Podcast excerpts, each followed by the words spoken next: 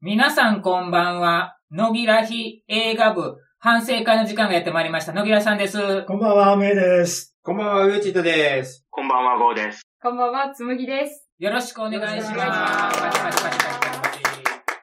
前回の答え合わせをしたいと思います。前回の答えは、ヘルドッグスです。今日も映画を見てきました。それでは野木らさんから点数を言いたいと思います。野木らさん、100点です。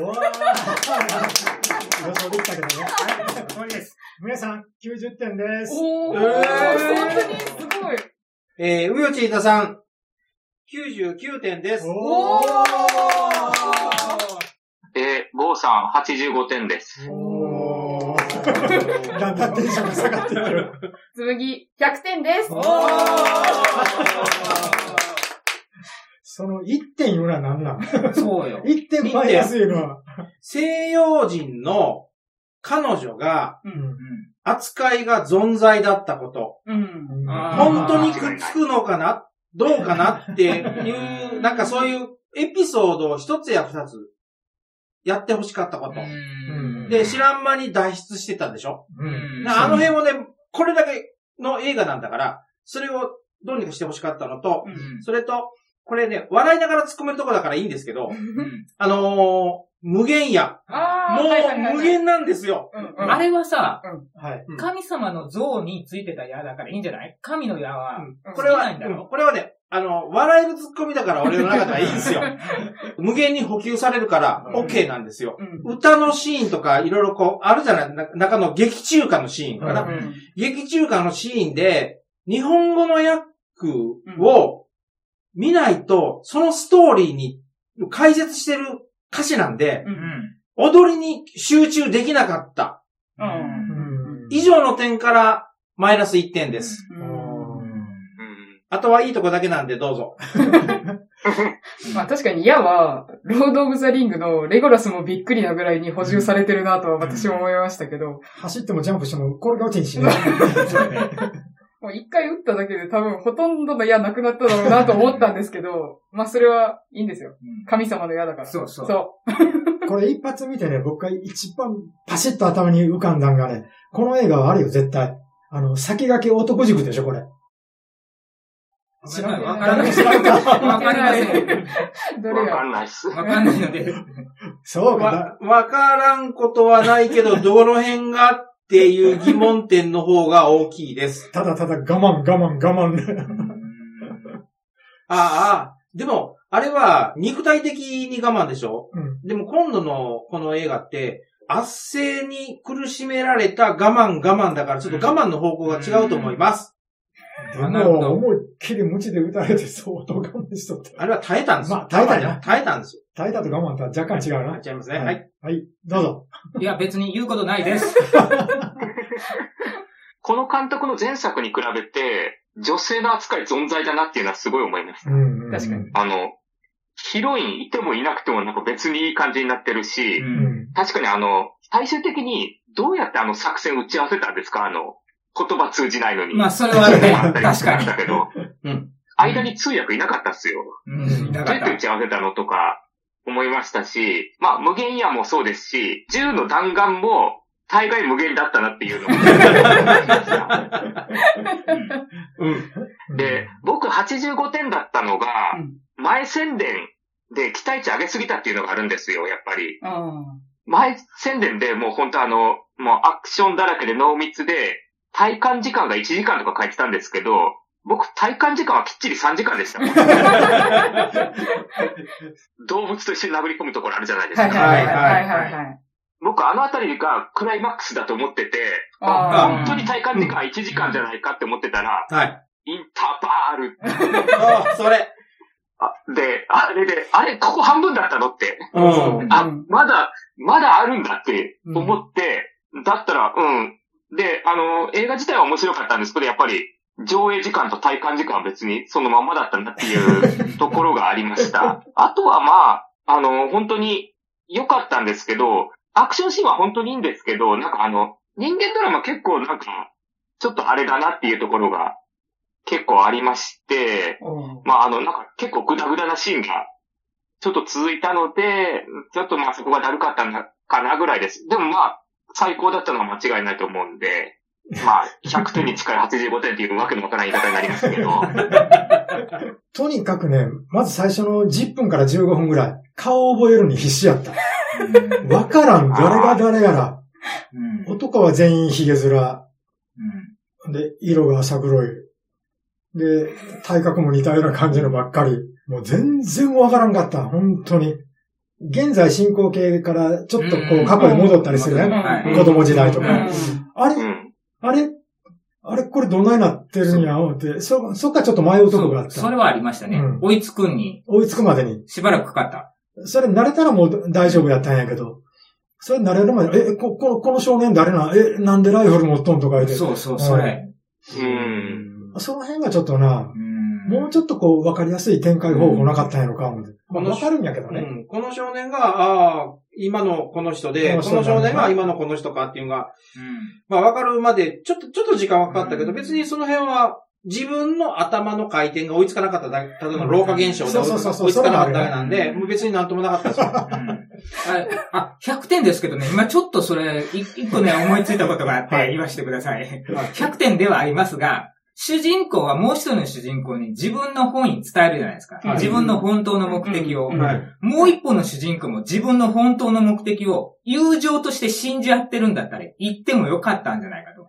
言わなかったばっかりに話がこじれて、自分も死にかけてっていう方に流れるんだけど、ちゃんと言っといて、君を攻撃するかもしれないけど、本気じゃないからねとか言うのがちょっと言っとってもよか ったんじゃないか。それをもし言っちゃうと、うん。警察官の方の、うん。彼女が突然出てきたじゃないですか。ああ、はい。話の途中ぐらいからパッと出てきて、はいはいはいで、エンディングの終わり、終わり、終わりの前かな？決戦が始まる前に、うんこう、なんかいろいろわらわらわらわら話が来て、実はこうだったんだよっていうところで、実は俺あそこでね、俺うるっと来たんですよ。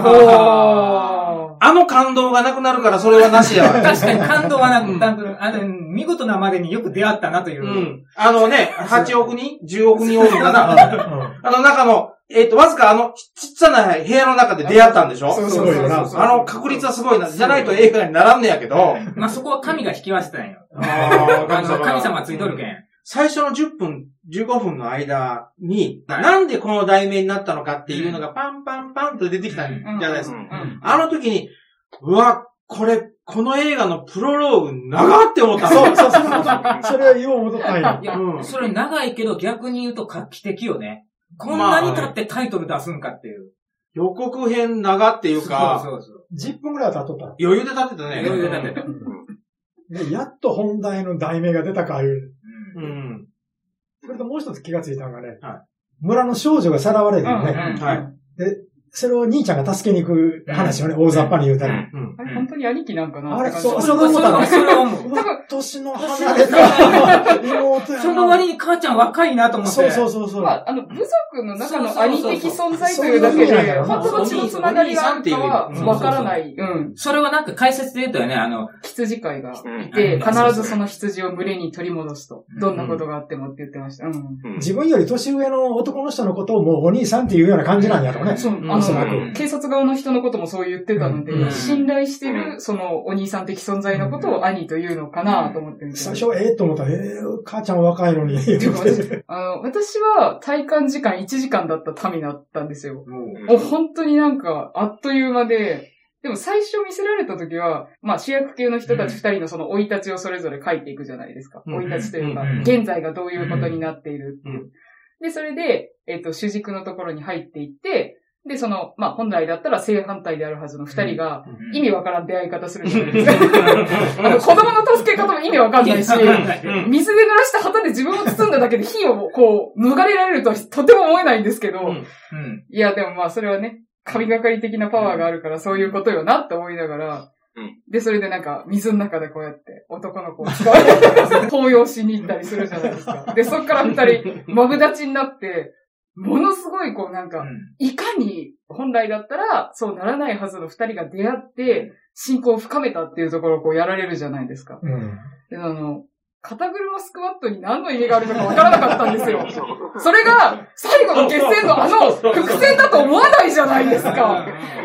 あんなに使ってくると思わないじゃないですか。で、私なんならその、警察側の兄貴と呼ばれてる人は、独房みたいなところに入れられた時に、足折れてると思ってたんで、バキって言ってたから足折れてんだろうなって思ったら、なんか、草巻いて治療したら普通に歩けるようになったから、うん。それもどうなんだろう。毒蛇もそうね。そう。まあ、とりあえずあの子は、その、部族のいろんな知識があるから、何でも治せるんだなっていうのは分かりました。た。とりあえず足が治ったのは、あれは結局、神が宿ったからやろまあ、確かに、いでたちが本当神でしたよね。うん。神の化身としてバーンと出てくるよね。そう。あの、毒蛇のシーン笑いませんでした？あの、もう一人の主人公が仲間たちとトラックをどうするだの、なんだのかんだのうん。会議してる時に、後ろで毒蛇に噛まれたやつがガランガランって音を鳴らしながら、うん。背景でこけまくってるっていう映像。うんこれギャグなのかね それ真剣に見てたんですけど。いやこれ笑っていいのかなって。心の中ではむって笑ってたけど。あでも随所ずっと笑ってました。基本的には。ずっと笑ってたのと、もう面白すぎて、私の一つの不満点は、あのダンスシーンをあと3時間見せてほしいだけです。3時3時間。もっとあのダンスバトルシーンをずっと見たかったです。今回画期的だったと思うのは、うん。踊りのシーンをやるロジックがちゃんとあったっていうことでしたね。確かに、そうだそうだ。うん今まではあの、もう何の役力もなく挟み込まれるのが常だったんですけど、うん今回はちゃんと意味があるっていうそうところ。そはい。だんだん最後体力勝負になって、あの、周りがバタバタ倒れていくじゃないですか。最高。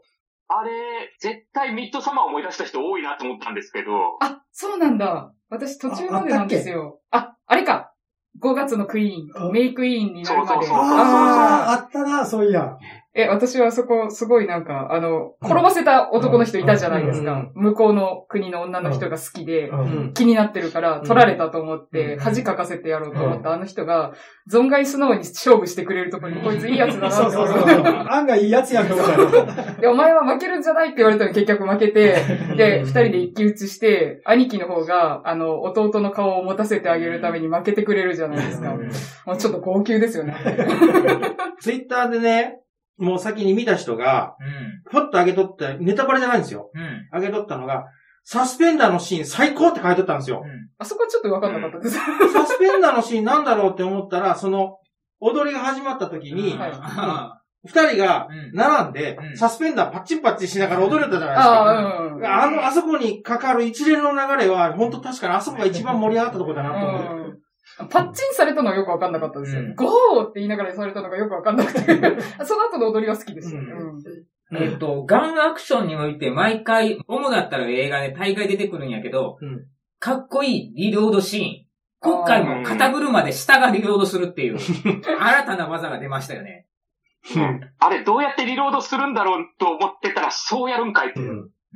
はいうん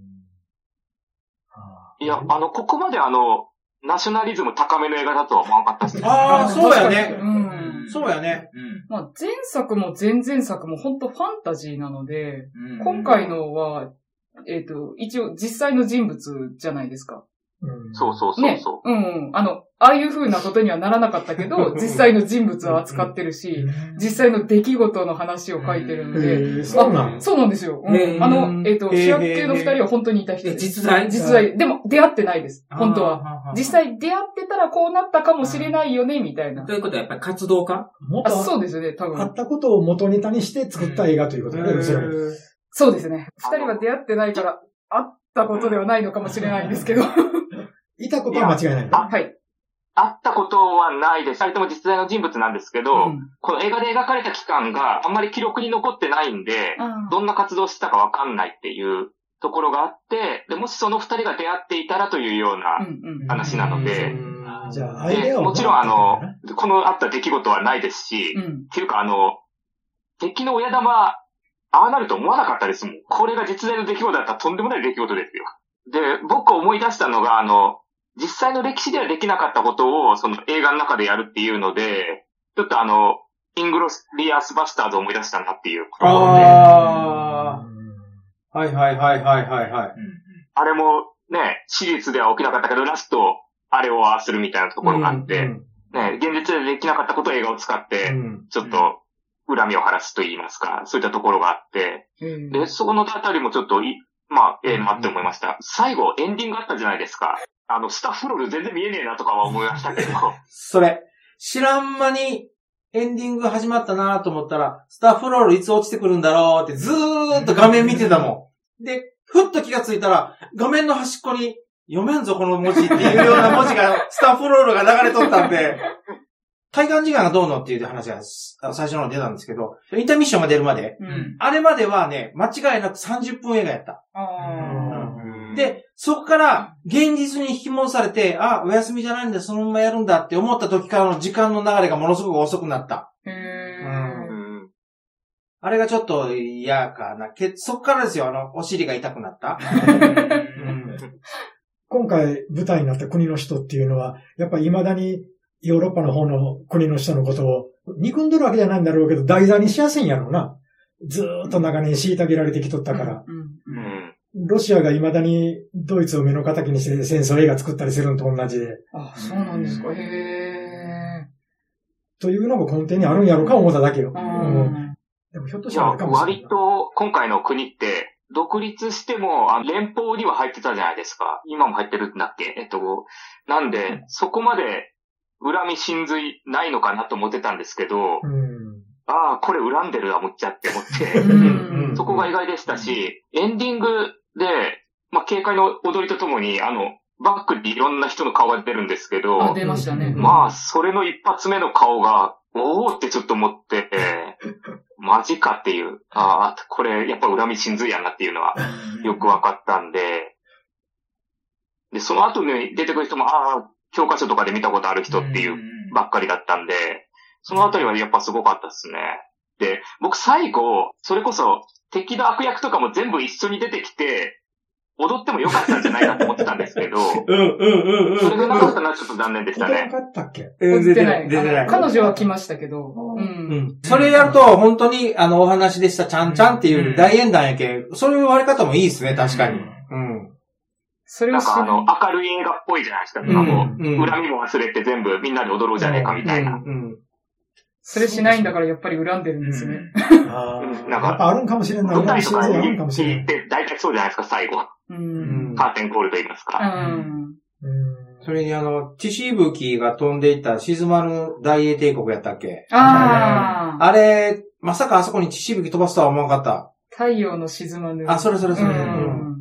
燃えるバイクが入った場所があそこっていうのはすごいなと思ったんですけど。あまあ、そういうこともあるか。っていうか、あの建物があの、弾薬庫あそこに置くのとか。そう。そうそうそうそうそうそう。奥じゃないみたいな。そうそうそう僕今回はほとんど喋ってないんですけど、あんまり言うことないんで、神が宿ってから、神だ。神が宿ってから、炎を分けてきて、ダーン、バーン、後ろが午後がバーンと刺して、もう、これでもか、バーン、これでもか、ってなさっ感じきから擬音しか入ってない。お 大阪のおばちゃんみたいに言ってる。あ、もう最高よ、あれ。もうなんかね、この監督さんの前の反省会でも同じこと言いましたけど、この監督さんはこういう見せ方をしたらかっこいいんだというのが分かってんのよ。お前が好きなんだろそうそう。好きよ。そう。うんで、やたらスローモーション入れてね、うんここでスローモーションで見せたろか、いやが、ね、あの、なんか水玉になんかボチャーンと落ちて、それを主人公がガシッと掴んでザバーンって出てきてとか、ガチンとバチンと。何言うんかわからん。もうこれでもかと言わんばかりのね、うんアクション。かっこいい一瞬、一瞬一瞬っていう、その見せ場のシーンっていうか、ワンカットワンカットを動画で繋げとる感じ。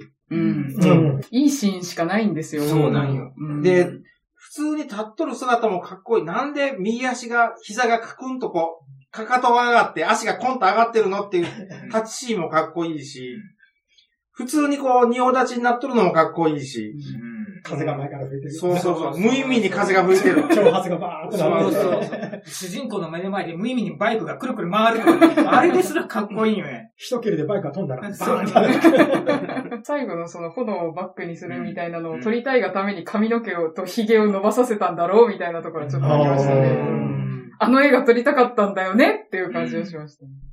時間の経過で言うたらあれどれぐらいの物語なんやろね。実際の物語としては。いや、何日とか何ヶ月とかって言ったシーンがあったけど。ねあの、あの、密密なね、男と男の触れ合いの長い、なん。か気持ち悪い。ピクニックとか旅行とかいろん。なこと、めちゃ、なん。か勉強会とかめちゃめちゃしよったやん。自分の家族、そう。過去仮に紹介してましたよね。一緒にご飯食べて。めちゃめちゃあれにさ、時間割いた。あれ、2、3ヶ月経っとるやろ、あれ。親睦を深め親る時間が。睦を深めるっていう。うん半年くらい経ってるよね。うん、兄貴との触れ合いに。兄貴とのみつ触れ合いみつ、みつみみつみつ言うのが気持ち悪いな。男と男の触れ合いとか言う。でもさっきも話ありましたけど、あの触れ合いが最後の伏線になってるとは誰も思わなかった。そううん肩車スクワットですよ。肩車しとったりとか、一人はこれに乗って走って、一人はこれに乗って走ってっていうのをそうそうそう中盤で再現するとか。うん。で、あと好きだったのは、やっぱりあの、主人公たちに、あの、最初にあの、一人一人属性を被せたじゃないですか。あれ、うんこいつは炎、こいつは水っていうのをうん被せて、うんそれがあの、中盤での戦いのシーンでも、やっぱりあの、一人の主人公は、うん。花火を背景に。あの、登場して、で、もう一人の主人公があの、香水と言いますか、山水線と言いますか、ああれが後ろで暴れなまくってる中、あのシーン初めて見たなと思いながら、あれちょっと笑うシーンだと思うんですけど、かっこいいなってちょっと思っちゃいました。ですごいかラストの戦いも、もう一方の主人公は、やっぱり炎をまとるし。槍も炎属性がついてるしうん。で、もう一人の主人公、水の中から出てくるってそういうところで、うん。あの、属性の統一とかも、あの、最後まで一貫してるっていうのが、うん。なんか、この脚本、監督うめえな、やっぱりって思いながら見てましたね。はい。うんちょっとおかしかったんが、車の中からバーンって言って、数々の動物と一緒に飛び出すじゃないですか。降りて。このシーンはめっちゃかっこよかったんやけど、別に飼いならしとるわけじゃなかった。そうそうそう。襲いかかられてるそう襲われてる。これがちょっとギャグやったなと。普通に自分も襲ってくるっていう。そう。あ、それで最初にこうやって炎でこう散らしてたんだ、みたいなね、思いましたね。冒頭で、いや本当に捕まえてくるとは思わなかったし。そうそうそう。んなんとまあ、タフなやつだと思ったけど。うん。今回は前の映画に比べて、一人の神がかり的な力は弱かったんですよ。うん。多分前の主人公だったら、あれだけの群衆で、うわーって言ったらバーってみんな飛び散ってたはずだから、うん苦戦してた分、あ、そこはちょっとパワーバランスを抑えてるんだなとは思いました。うんううんん。まあ、現実が舞台の話でもあったからね。実在の歴史が。まあでも大体は現実ではないところだったので、前回と前々回は、まあこれもファンタジーですけど、今回もファンタジーですけど、今回の方が若干見る人は選ぶかな。と思います。う。うん。あ、俺はね、前回の方が見る人選ぶと思っえ、た。本当ですか？今回の方がね、えっと、何？まだ、自門が広い。そうそう、自分が知っている、まあ、武武器っていうかな、その第一次世界大戦か、うん。なんか、なんかあの辺の話じゃないですか。うん。で、普通の人間が相手で、で、こっちも一応超人的なパワーはあるけど、普通の人間が相手。うん。で、前作っていうのは、神と人間の間、うん。もしくは神と神の戦いやったから、そうですね。それで言うと、今回の方の方が俺は見やすいし、えーうん、あの、ハードルは低いと思います。なるほど。でも今回のちょっと結構きついシーンもなかったですか？あ僕、ムチのシーンとか見てられんかったっすけど、2本目のムチ。あー、トゲトゲの。うん。歌歌うときに、その歌詞にストーリーが載ってるんあで、はい。うん。確かに歌詞にストーリー多少は載ってましたけど、あの歌詞見ても意味わかりました？日本語が理解できなかったんですけど、あれ。ああ、高尚なこと言ってましたね。あの、とりあえず、なんか、なんかよくわからんこと言ってるなと思いました。出会うべきじゃなかったというか、出会うはずのなかった二人がめっちゃ出会ってすごいぜってことが分かってりゃええんだなって思って、ほぼほぼ読み飛ばしてました。だって、同じこと言ってるから。あの、日本語の歌詞を読むのを途中でもう諦めた。あもうやめたよ。今回のやつは俺、実を言うとあと、めちゃくちゃハードルを上げてみたわけじゃないんだけど、うん。ハードルをある程度上げてみたけど、それを上回ってきてくれたんですよ、俺の中では。もしこれ、前作と同じようなテイストやったら多分点数低かったと思うんですよ。うん逆に。でも、うん、でも今回はの、自分の脳みそでも処理できるようなスーパーアクション的なものやったんで、うん99点っていう点数をつけてますけど、それはあくまでもハードルを上げて見てしまったことによる点数なんで、うんもしこれ点数全然期待せずに見たら、多分100点は超えてると思うんですよね。うん。そうそう僕は映画部では100点以上つけてはいけないという決まりにしてしまったから100点なんだけど、本当は100億点です。これはね、トップガンの比ではないと思った。めっちゃ吠えてくれてる。け桁が大きすぎて想像できんのよ。トップガンはね、正直僕はあの、アマプラでもう一遍レンタルしてみましたけおど、うやっぱりあの、語りのシーン全部飛ばしたもん。アクションと、あの、ビーチシーンしか見てないもん。わざわざお金払ってレンタルしたのかかわらず。ビーチだけはね、あの、普通の戦闘より3回ぐらいリピートしたもん。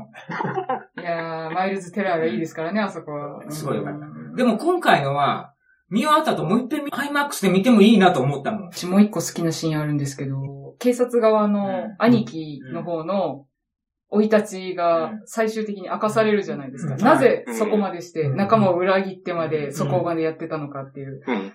初版の時に、うん。あの、弟分の方の今お世話になってる人たちを紹介して、うん。ご飯一緒に食べる時に、うん。こっちの手で食べるんじゃない、行儀が悪いって言わはいれたでしょはいはいはいで、あの時にお兄さんちょっと、こう、うん。一瞬間があったじゃないですか。うん。うん。で、どうしたの？って言われても何にも言わなかったんですけど、あれはこう、生い立ちをこうか、あの、語られるときに、殺されてしまった弟のことを思い出していたんだなっていうのが分かって、ちょっとあそこ泣きそうになりました。で、結局それを諌めたお母さんも殺されちゃう。弟と出会って、こう自分は武器というものに固執をしていたけど、その、物質的な武器ではなくて、こう人々の心が武器になるっていうことに気づいたっていう、その気づきも良かったなって思いますね。なんか、今の我々にもその心って必要じゃないとか、ちょっと思ってしまいました。あの、戦争を進めてるわけではなく、うん。うんただ、あ、の、その結論に達してはいいけど、結局最後、ね、あ、そうそうそうそう。それ。持って帰ったよね。そう持って、持って帰ったね。そううんあ、うん。あのテーマはどこ行ったのってちょっと最後思って。うんまあ、約束を果たすっていうことやけん、それをしないと彼はお父さんに顔向けできなかったんだろうなとは思うんですけどね。割と、あの、お父さんにちょっと洗脳されてる気味なところはちょっとあったかなっていう感じはしないでもなかったっていうところ。本当にこいつの自由意志なのかなっていうのはちょっと思わないでもなかったけうど、んやっぱりあの、父親から告げられる3単語はかっこよかったですか？かっこよかった。ああの、争点、狙え、打てっていうのは。そうそう。で、あれ、それが終盤結構ね、頻繁に出てくるところはやっぱり、あ、もうむちゃくちゃかっけえなっていうところがあって、うん、うん。やっぱ、いいなって思いましたね。でやっぱりこれ、なんかあの、アクションが今まで見たことないアクションだらけだったんで、これだけで本当見てるだけで面白かったですね。やっぱり、まあ、刑務所からの脱出シーンで本当に、ね、足やられてるのにどうすんだと思ったらまさかあんなことになるなんてっていう。そう、そう。あの体勢から銃って撃ち撃てるもんなんですかね すごいなと。あとあの、お兄さんを独房から探し出すシーンも私ちょっと胸が熱かったのと、うん笑うのと半々だったんですよ。あったけどあの、ダンスバトルうんの、あのビートがそこの伏線になると思わなかったんですよ。あ、俺たちの魂のソング、みたいな。あれはさすがにバレるだろうって思いながら。向こうからさ、3人4人来ても、手が4本うん足が2本あるけど、誰でも無敵だなと思いながら、旅よったんですよ。っていうか、あの状態ってや向こうの神様もしてるんですかね。あ、確かに。そうだ、そうだ。そうだ。そうだ。ある手がいっぱああ、千手観音みたいなそうそうそう。い。そういうことだったのか。あ、それはそうだな今、今思いました。すごい。そうかもしれない。今、僕も思いました。あ、すごいな、この映画。うん普通にラリアットかましててすごいなって思ってた。そういうことが。そこはもうこの映画の続編ができるときにはもう一人ぐらい追加して、ビートのところで思ったんですけど、あの、踊りの前に、うん。まあ、元々のね、上の国の人たちの楽団の中に、一人ちょっとあの、肌の色違う人いたじゃないですか。貴族たちが、あの、お前らに文化がわかるかとか、あの、お前らにこのリズムがわかるかっていう時にちょっとドラマの人がちょっとムッとした顔をあすーるんですけれども、うん。ただあの、その後、主人公たちがお盆を蹴り上げ、ビート刻むんで、うん。で、その時ドラムの人が、ちょっといい、ニヤってするっていううん。ところで、俺らもリズム分かってるぜみたいなところも、うん。なんか、いい演出するなっていうのと、うん。あと、今回の映画やっぱりお金かかってるのか知らないですけど、画面がすごく豪華じゃなかったですか。うん。最初の群衆シーンからちゃんとあの、大量の人がいるっていう、あの、絵をちゃんと見せてくれますし、うん敵の親玉がこっち帰ってくるよっていうシーンの、でかい建物の、あの、電飾ビカビカのシーンとか、ああと、やっぱりあの、弟分がうん。刑罰を受ける時のあ群衆シーンとか、なんでしょう、あの、組体操じゃないですけど、ああ、はいはいはいはい割ってた。うん。うん。あれとかもなんか本当 CG か本か、本物かわかんないですけど、ちゃんとうん大量の人形使ってて、うん。あの、やるっていうシーンで、本当画面豪華だったんで、やっぱり、いいもの見たなっていう感じはしましたね。やっぱり、うん。あの、料金分の元は絶対取れたの、これはっていう。最後に、兄貴が、まあ、いわば弟に向かって、なんか望みはないかって言ったら、読み書き教えてくれって言って、うん。あれで、あ彼女の言葉を教えてくれって言ったらよかったかなと。読み書きは何の読み書きなんだろうと思ったんですよ、それは確かに。ん。イン、ああーあそれでは皆さん、さようなら。